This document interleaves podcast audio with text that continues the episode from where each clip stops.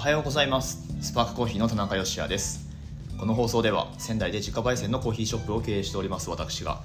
コーヒーのことや夫婦で小さなお店を経営している日常についてをお話ししています。文字通り仙台のコーヒー焙煎所から毎朝10分から15分程度で配信している番組です。本日は7月の2日金曜日でございます。ちょうどですね娘が生まれて1ヶ月ということではい。まああの低体重出生時低体重ということでしばらくね入院生まれてからしてたのでお家に来てからは1週間と少し過ぎたところなんですけれどもまあとにかくこうにか子育てをしながらお店の方もですねやっているという感じなんですけれども今日ですねあちょっとじゃあお知らせから入りますけれども今日あの実店舗特に普段からご利用いただいている方にはよく聞いていただきたいんですけれども娘をですね病院に連れて行く都合上1時半くらいから賞味2時間くらいの間なので3時半くらいまでですかねの間ちょっとお店開けますので、えーと、その間ご利用いただけなりご利用いただけなくなりますということをお伝えしておきます。まあこれ聞いてくださってる方はどのくらい当てはまるか分かりませんがちょっとね日中抜けますよということだけここでお伝えさせていただきますね、まあ、あのインスタグラムとかあとは顧客の皆様には LINE の方でメッセージ流してると思いますのでえっ、ー、とまあ時間がそのようになりますということでご注意くださいませ。はいお知らせがもう一つございまして宮城県内10店舗のコーヒーロースターのドリップパックの詰め合わせギフトセットサマーバレンタインと題しましてこちら予約受付中でございます。はい。宮城県内の、えー、焙煎屋さんですね。10店舗それぞれの、えー、ドリップパックもしくはうちのお店なんかだとコーヒーバッグってティーバッグ式のもので出してるんですけれどもそちらの詰め合わせ1個ずつなのかな？10個入った詰め合わせのギフトセットですね。こちら、えー、サマーバレンタイン2月14日のバレンタインに対して夏にコーヒーを送る習慣があってもいいじゃないかということでそれを文化にしてみましょうという取り組みでございます。仙台コーヒースタンドさんが旗振り役となっていただいてやっているこの企画なんですけれどもご予約の方もコーヒースタンドさんのオンラインストアの方から、えー、承っておりますのでこの放送の詳細欄のところにリンクが貼ってあります。そちらアクセスして確認してみてください。ドリップバッグね昨日ですか？あのお話ししましたけれどもマジでいいですよ。あると。はい。あの常備しておいてそんなにすぐダメになるものでもないので、えー、送られるととても嬉しいと思います。特に子育て世代の、えー、子育て世帯ですね。はい。のお友達いらっしゃる方はぜひもうあのバンバン送りつけてあげてください。えー、ということで、えー、今日の内容に入っていきましょう。今日はですね昨日ちょっと宿題みたいな形にしてたと思うんですけれどもコメント返しの中で、えーと、家庭用マシンで、えーと、エチオピアを抽出するとどうなりますかみたいなものがあったと思うんですけれども、まあ、そこから転じてエスプレッソに適した焙煎についてみたいな、えことを今日はお話ししてみようと思いますのでぜひ最後までお付き合いください。この番組は小さなお店を応援するあなたを応援しています。エスプレッソに適した焙煎ということについてちょっとねテーマからして専門的すぎるので今日のお話はどうでしょう。あの、まあ、なるべくさらっと用語の解説なんかをこうつどつど挟んでいくとどうしても長ったらしくなってしまうので、えーと、ちょっとまああのながらで 聞いていただけるような感じで短くコンパクトにお話ししてみようと思うんですけれども。まずですねコメントもう一度お読みしますね。はい。えっとコーヒー予算別におすすめコーヒーミルをご紹介しますという回にいただいたコメントでブルースさんですね。はい。こんにちは。いつも拝聴しています。最近電動のエスプレッソマシンを購入し深入りの豆でいろいろ試していてふと気になったのですがスパークコーヒーさん定番のエチオピアみたいな朝入りの豆をエスプレッソ抽出することに関して田中さんの意見をお聞かせください。状態のいい豆であれば朝入りでも美味しいエスプレッソになるのでしょうかというふうに頂いてるんですけれども。はい。えっと家庭えっとあでも電動のエスプレッソマシンか。そこは家庭用って書いてないんだ。どどうなんでしょう？あのお買い上げいただいたのお買い上げいただいたっていうかうちから買ったわけじゃないんだ。えっと買ったエスプレッソマシンってどんなのですか？丸底ですか？えっと ブラックイーグルですか。うんとねあであればだ、えっと、前提が変わってきちゃうんですけれども、まあ、多分家庭用のってことだと思うんですけれども家庭用のマシンででしかもまあ家庭用のエスプレッソグラインダーで朝入りのうちの定番のエチオピアのようなコーヒーを引いて美味しいエスプレッソになるのかと。言いますと、まあ、そもそも美味しいエスプレッソの定義も揃える必要があるとは思いますがうん。まあ難しいですねというふうに昨日僕は回答をしました、うん、やっぱりですねその、まあ、マシンのパワー不足というのもありますしあとはそうだなグラインダーの性能不足っていうのも家庭用だとどうしても起こってしまうのでなかなか、うん、難しいですね。朝入りのコーヒーで、えー、美味しいエスプレッソというのエスプレッソっていうのは、まあ、やっぱりまず、えっと、雑味がないことっていうのが大前提になっていてでそこにエスプレッソらしい、えー、とろっとした質感ですよね。これがないと、うん、ただ単に濃いコーヒーってことになるとちょっとエスプレッソとしては物足りない味わいになってしまうので往々にして家庭用のマシンだと、まあ、抽出の圧が足りなかったりしてその質感につながる成分をうまく抽出できないということが起こるんですね。はい。でまあ、スパークコーヒーではまあ、その定番のエチオピアのコーヒ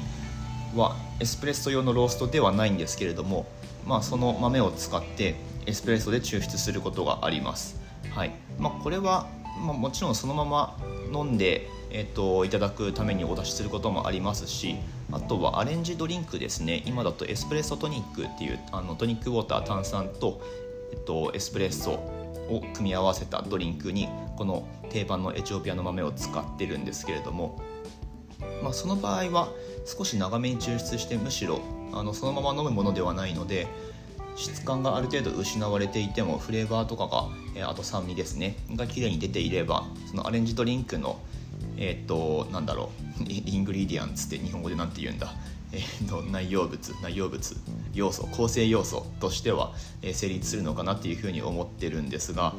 うん、朝入りの豆を本当はエスプレッソとしてそのとろっとした質感を持たせて抽出するっていうのはこれはなかなかちょっと難しいんですね。なのでまあとはいえやっぱり朝入りのコーヒーにしか出せないフレーバーの良さとかあと酸味の良さっていうのがあるのでそれで近年そのバリスタチャンピオンシップとかにおいては特に朝入りのコーヒーでどうにかしてこう質感を出すための工夫みたいなものが結構そのバリスタの間では焦点になってたんですね。2017年に優勝された石谷さんのプレゼンテーションなんかだとあの一番あのプレゼンで、えーと、メインのトピックになってたのがその質感を出すためにエスプレッソマシンの、えーと、ポルタフィルターのスパウトっていう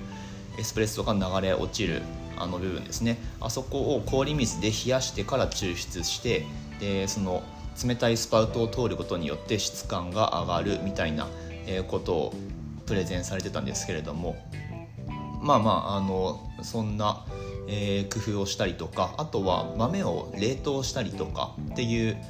工夫をしてあげると少し質感を豊かに感じやすい抽出っていうのができるようになったりします。ただねやっぱり、えー、そもそも朝入りのコーヒーだと質感を伴ったエスプレッソ抽出っていうのが難しいっていうのはまああの何て言うかこうなんだろうな上位の階層にあるのでそもそもじゃあちょっと深めに焙煎してあげればいいんじゃないのっていうふうに、えー、僕は現時点では思ってますね。はい、以前はその朝焼きのコーヒーでそうあの質感をどうにか抽出の工夫で出すっていう方向で考えてはいたんですけれどもいや待てよと。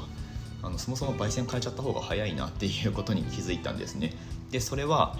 普段使ってる東京3機の、えーとまあ、5キロ釜っていう最大5キロ焼けるいつも使ってる焙煎機だとあんまりこういろんな焙煎のプロファイルって言ってその焙煎の方法ですね。っていうのを数を試せないんですよ。っていうのは1回の焙煎でまあどうやったって1キロくらいは使うのででその例えば10パターン用意するのに1 0キロ豆が必要になるわけですね。でそこから1パターン選んでいいのが見つかったとしてもあの残り9キロが無駄になるじゃないですか、まあ、そういうちょっとねあのもったいないっていうケチくさい考えかもしれないですけれども、まあ、実際問題そのねもったいないわけでなかなかそういういろんなことを試すっていうことに踏み切れなかったわけなんですけれども一昨年ああれ？去年かな？去年か。あのサンプルロースターっていうちっちゃく 50g だけ焼ける焙煎機っていうものを導入してまして、まあ、そのおかげでロスを気にすることなくいろんな焙煎の方法っていうのが試せるようになったんですけれども、まあ、それでエスプレッソローストをちょっと研究したりもしてるんですがなのでそこで出た結論エスプレッソにはやっぱりちょっとエスプレッソローストをしてあげた方がっていうのはちょっと深めの焙煎ですね。をしてあげた方が質感につながるのであのそっちの方がいいでしょうと、うん、もちろんあの深入り深入りまでいかなくてもちょっと浅入りよりは火を入れてあげることで失われるフレーバーっていうのもまあ確かにあるんですけれどもただエスプレッソっていうその液体、えー、と飲み物の特性上やっぱり質感っていうのが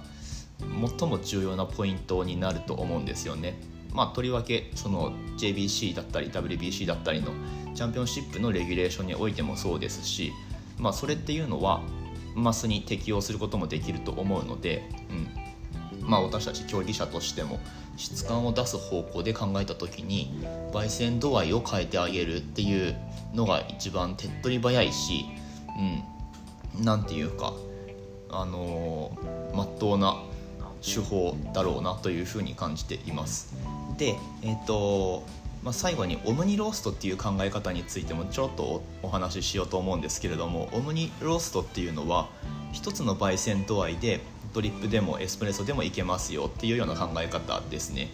でまあこういうのを採用されているところもあるとは思うんですけれども、まあ、これなんでこういう考え方になるかっていうと結局同じ例えばエチオピアっていう豆でエスプレッソ用と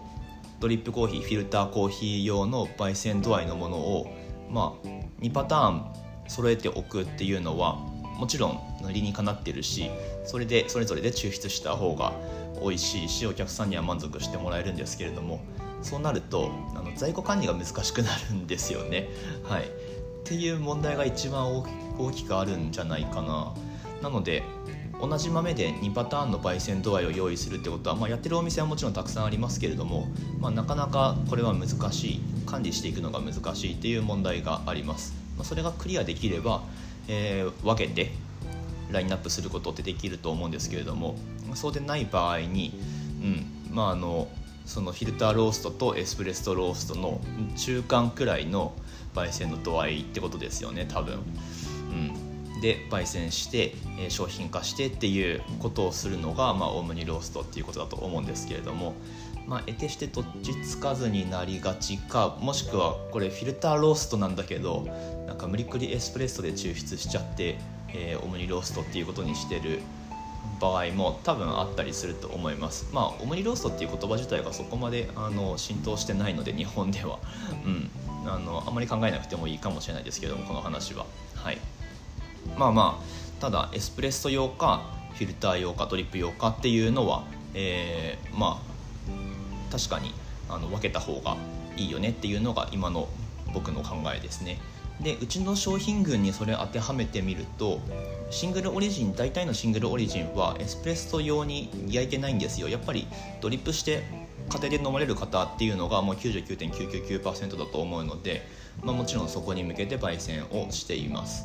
でエスプレッソ用のブラジルのコーヒーこれはエスプレッソローストです、はい、少し深めの焙煎をしてるんですけれどもまああのこれブラジル買ってもらってるお客さんはもちろんえ99.999%ドリップで家庭で楽しんでると思うんですけれども、まあ、それはそれであのそういう味わいですとお伝えすることであのご満足いただけてると思います。要は酸味がちょっと抑えめでえっ、ー、とまあブラジルらしいその香りの香ばしさだったりとかチョコレートっぽさっていうのを楽しみえお楽しみいただけますという感じですね、うん、深入りまではいかないんだけど酸味も抑えた味わいのコーヒーが欲しいっていう方には、えー、ブラジルのコーヒーをおすすめすることが多いですね。はい。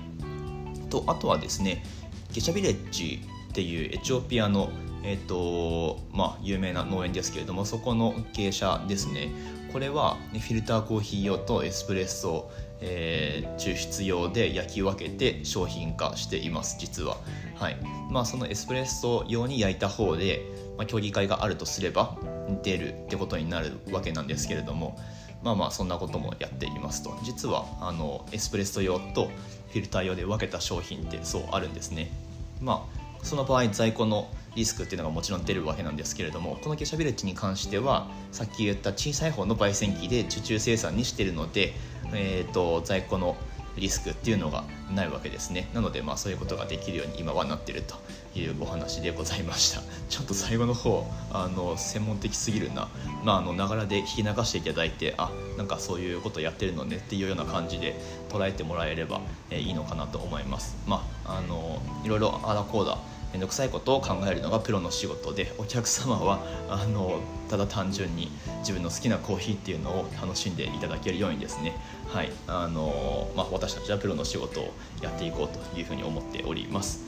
はいここまでお聴きくださいましてありがとうございます。今日はコメントなかったのでこのまま終わっていきますね。また何か、えコーヒーのことだったりとかうんとまあ何でも私たちのライフスタイルについてでもいいですしはいあのなんかおすすめのお店ありますかとかでもいいし最近はでもあまり外出ができてないのであまり、まあ、新しいところはお勧めできないかもしれないんですけれども、はい、何かあのコメントとかレターとかお待ちしておりますので、えー、放送で取り上げていきたいなと思っておりますのでぜひよろしくお願いいたします。放送回の、えっと、SNS でのシェアなんかも大歓迎です。ということで明日の放送でまたお会いしましょう。美味しいコーヒーで一日が輝く。Good Coffee Spurs Your Day スパークコーヒーの田中でした。